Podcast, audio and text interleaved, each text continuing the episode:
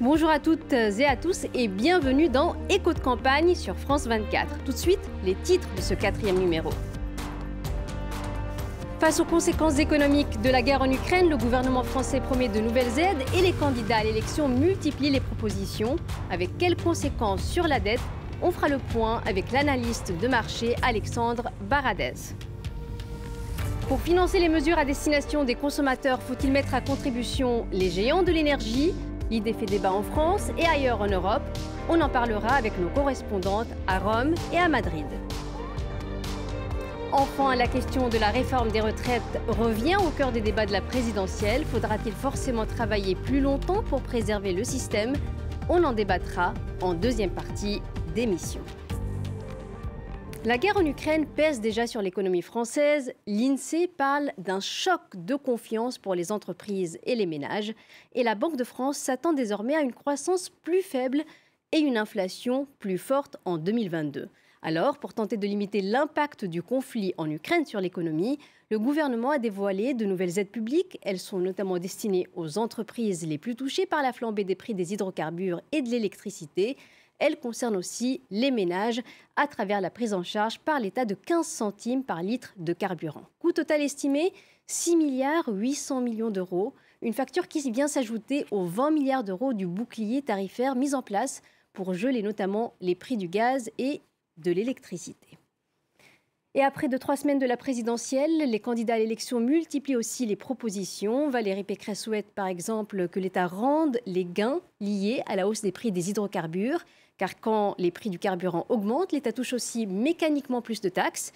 De son côté, Marine Le Pen propose notamment une baisse de la TVA sur le gaz, l'électricité et les carburants. Et puis à gauche, Jean-Luc Mélenchon appelle entre autres à un gel des prix du carburant à leur niveau d'avant-crise, tandis que Yannick Jadot propose un chèque énergie de 400 euros pour les ménages les plus modestes. Bonjour Alexandre Baradez. Vous êtes euh, chef analyste chez le courtier euh, IG. Alors, toutes ces mesures déjà prises par le gouvernement, celles promises par les candidats, elles ont un impact forcément sur les finances euh, publiques. on est dans un contexte de croissance qui devrait ralentir, être moins forte que prévu, de dépenses qui sont en hausse. Est-ce que la dette publique française devrait continuer à augmenter, sachant qu'elle a déjà fortement augmenté au cours des deux dernières années. Oui, alors elle va continuer à augmenter, c'est une certitude, euh, parce que effectivement, on voit, vous l'avez bien expliqué, des mécanismes de soutien temporaire qui sont mis en place selon les différentes classes euh, professionnelles, selon les différents secteurs. Donc forcément, ça va alourdir la dette. Euh, mais pourquoi, ça, en revanche, ça montera moins vite que pendant la crise Covid C'est qu'en face, et notamment ces derniers mois, même dernier trimestre, la France a connu une croissance, une très belle croissance, et donc dans cette fiscale également qui sont accrues. Donc le, les différentiels entre le niveau de dépenses qu'on peut avoir en plein cœur de la crise Covid et puis les recettes qui rentraient était beaucoup plus faible. Là, on a un écart qui s'est quand même beaucoup plus réduit. Mais effectivement, avec ce, nouveau choc euh, géopolitique mondial, les dépenses, les dépenses vont s'accroître. Euh, avec en revanche un contexte euh, un petit peu changeant aussi par rapport à la crise Covid, c'est que les banques centrales cette fois-ci sont en train de ralentir un petit peu la cadence. donc elles restent quand même vigilantes, elles voient un rythme qui est compatible avec hein, la, situation actuelle, mais on est quand même sur une dynamique totalement inverse de ce que nous avions pendant la crise Covid où les banques Justement, est-ce que cela va coûter plus cher de s'endetter? Est-ce que le prochain gouvernement, quel qu'il soit, aura, devra faire face à des coûts d'emprunt plus élevés Alors, un petit peu plus, mais euh, il faut quand même bien regarder que quand vous empruntez, par exemple, sur un taux, par exemple, à 10 ans, que vous avez un taux à 0,8%, par exemple, si vous avez une inflation en face qui est de 3, 4%, ce qui est le cas pour la France, euh, ben, vous avez ce qu'on appelle les taux réels, en fait, hein, quand ils sont indexés sur l'inflation, des taux réels qui restent négatifs. Donc, en fait, euh, vous avez des taux qui, votre coût d'emprunt reste minime, voire quasi nul, si vous incluez les données d'inflation. Voire négatif. Est-ce que, donc, c'est un bon contexte pour les États? Est-ce que la dette publique, elle va diminuer mécaniquement face à une inflation qui est de plus en plus forte dans le contexte actuel. on sait que l'inflation est, un instrument, euh, c'est un des rares côtés positifs de l'inflation, c'est que effectivement, ça permet d'influencer négativement la, dette, donc d'impacter la dette négativement, ce qui est plutôt une bonne chose. Euh, donc oui, c'est plutôt une bonne phase pour continuer à emprunter. La question est de le faire de manière, euh, comment dire, pertinente par rapport à la croissance. Là, on voit bien qu'à court terme, ce qui est, produit, c'est pour boucher les trous, en fait. Hein, c'est pour combler les trous.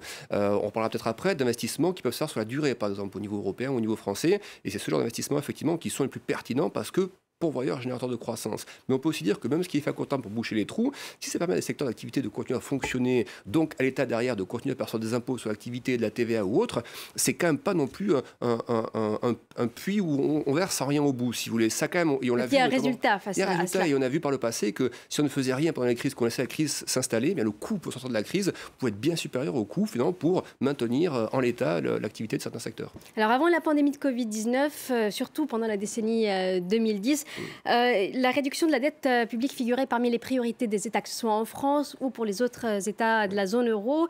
Et puis aujourd'hui, le niveau d'endettement semble moins préoccupant que ce soit pour les gouvernements, mais aussi pour les marchés. Qu'est-ce qui a changé? Alors, Ce qui a changé, je pense qu'il y a un contexte mondial déjà. C'est-à-dire qu'il faut bien réaliser que quand on parle d'endettement, il faut aussi beaucoup parler d'endettement désormais au niveau européen. C'est-à-dire que le ratio dette par rapport au PIB de la zone euro, aujourd'hui, c'est autour de 100%. Vous regardez les États-Unis, on est plutôt sur la partie US, autour de 120%. Et si vous regardez le Japon, on a, on a voici 200%. Donc, quand les, pays occidentaux, les pays développés, disons, euh, s'endettent tous en même temps, c'est pas vraiment un problème en fait. Hein. Ce qui pose problème, et ce qu'il y avait à l'époque, notamment au niveau de la zone euro, c'est que vous aviez des États qui avaient effectivement une trajectoire budgétaire totalement euh, exponentielle par rapport aux autres. Et puis surtout, vous aviez une, une construction européenne qui n'était pas aussi aboutie qu'elle n'est aujourd'hui. Aujourd'hui, on voit bien que les projets se font de manière euh, européenne, et parce qu'il y a des impératifs liés à la crise Covid, des, besoins de, souveraineté sanitaire, de souveraineté sur la question des semi-conducteurs. Donc on voit qu'il y a de plus en plus de projets pour bâtir le bloc européen face aux puissances chinoises et, US, ce qui, à l'époque, au moment de la crise de la dette en euro, était beaucoup moins le cas, avec une position allemande qui était aussi beaucoup plus rigide qu'elle n'est aujourd'hui. Merci Alexandre Baradez. Alors pour financer les aides publiques à destination euh, des consommateurs et des entreprises touchées de plein fouet par la flambée des prix, il y a une idée qui commence à faire son chemin, c'est celle de surtaxer les entreprises du secteur énergétique. En France, plusieurs candidats à l'élection présidentielle s'y sont montrés favorables et même l'OCDE juge légitime d'augmenter provisoirement les taxes sur les géants du secteur. Je vous propose d'écouter la chef économiste de l'organisation, Laurence Boone. Elle était l'invitée d'Ali Laïdi. Il faut protéger euh, les consommateurs les plus vulnérables à ces hausses très très fortes de l'énergie. C'est important pour ces personnes parce qu'on a des personnes qui, vont voir leur pouvoir d'achat euh, complètement écrasé par ces hausses des prix. Donc il faut les protéger, on le dit, avec des mesures ciblées, avec des mesures temporaires, c'est-à-dire pendant que la crise euh, dure. Évidemment, cette protection a un coût. Et donc ce coût, il peut être financé de différentes façons dont la taxe euh, sur les produits des entreprises énergétiques qui vont faire des profits euh, parfois records parce que les prix sont très élevés. On fait du, partage du fardeau euh, de la guerre entre les acteurs de l'économie. Alors, cette idée de mettre à contribution les grands groupes énergétiques, elle se pose aussi chez nos voisins européens et notamment en Espagne et en Italie. On va en parler tout de suite avec vous, Céline Schmitt, depuis Madrid, et avec vous, Natalia Mendoza, depuis Rome. Bonjour à toutes les deux. Alors Céline, face aux nouvelles dépenses liées à la flambée des prix de l'énergie, le gouvernement espagnol a tenté de mettre à contribution les entreprises du secteur de l'électricité dès le mois de septembre, mais il a dû revoir sa copie. Oui, Effectivement, euh, comme vous venez de le dire, eh bien, euh, Pedro Sanchez, dès l'automne, a annoncé qu'il souhaitait eh bien, que les entreprises électriques restituent les bénéfices supplémentaires engendrés par la hausse des prix du gaz, une mesure qui devait courir eh bien, jusqu'en mars 2022, mais qui n'a finalement, duré que six semaines. Pourquoi? Eh bien, Parce qu'elle s'est heurtée à la fronde des géants eh bien, du secteur. Euh, maintenant, Pedro Sanchez, il cherche à trouver d'autres solutions il a entamé une tournée européenne pour convaincre ses homologues de découpler le prix du gaz du prix de l'électricité.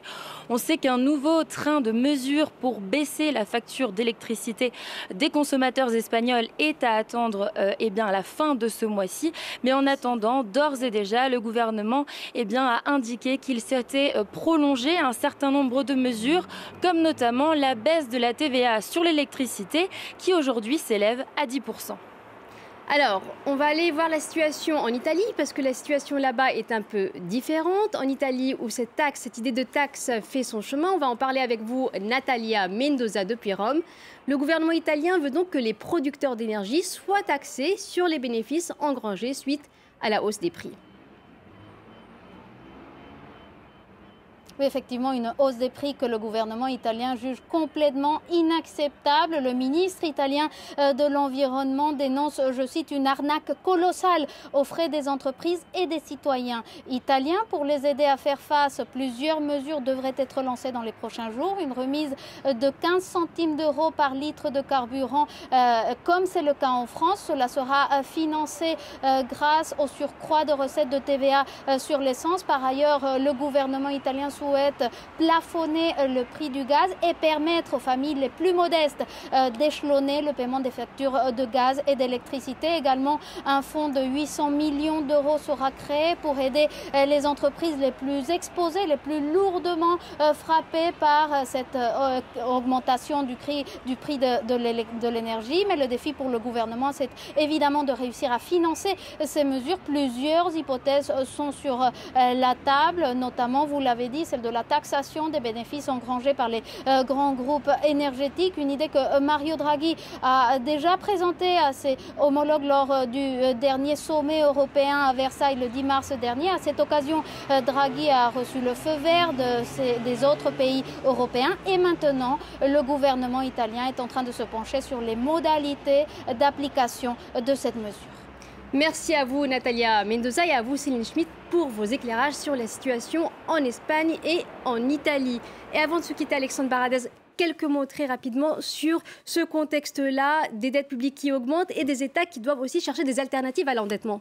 Oui, c'est le, le, cas. On voit par exemple en Italie, euh, Mario Draghi, par exemple, vos correspondants en parlent à l'instant, a, très bien compris qu'on ne pouvait pas recourir aux mêmes solutions que pendant la crise Covid. Euh, et depuis que son, aventure présidentielle a, raté, donc il est revenu de, plein pied dans sa, dans sa mission, et il a bien fait comprendre qu'il fallait trouver des manières de, présenter et surtout une manière d'anticiper la croissance de l'Italie avec des projets.